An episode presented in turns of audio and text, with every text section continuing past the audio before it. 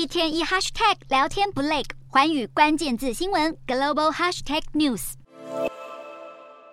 在北韩今年的阅兵典礼上，除了气势浩大的行军队伍之外，新的军旗也是一大亮点。北韩最近在军事上有许多大动作。除了因为扩大编制、修改军旗之外，就连俄罗斯的瓦格纳佣兵集团在乌克兰战场上使用的武器，会不会也是北韩暗中援助的？美国白宫国安会上个月二十日在例行记者会上公布北韩提供军火给俄罗斯的证据，并且谴责北韩的行为。然而，最新消息指出，北韩援助俄罗斯的可不只是武器。根据南韩媒体《每日朝鲜》的报道，来自北韩内部的消息指出，一批大约五百人的志愿部队将会在二月中旬到三月之间抵达俄军占领的乌。克兰东部地区，为什么物资匮乏的北韩要出手援助俄罗斯呢？最显而易见的原因，当然是希望以抗乌援俄的动作，换取日后朝鲜半岛有事时来自俄罗斯的支持。此外，北韩虽然非常重视武装力量，但是最近几十年来，军队已经没有实战的机会。北韩派兵前往乌克兰的原因之一，很可能就是希望借此获得实战经验。另外，俄国非常需要人力协助重建占领区内遭摧毁的基础建设等等，因此，北韩的人力很有可能是为了协助占领区重建房屋和道路、桥梁等等。这个举动能为北韩带来更多来自国外的收入。从北韩积极参与乌俄战事来看，新冷战的双边阵营可说已然成型。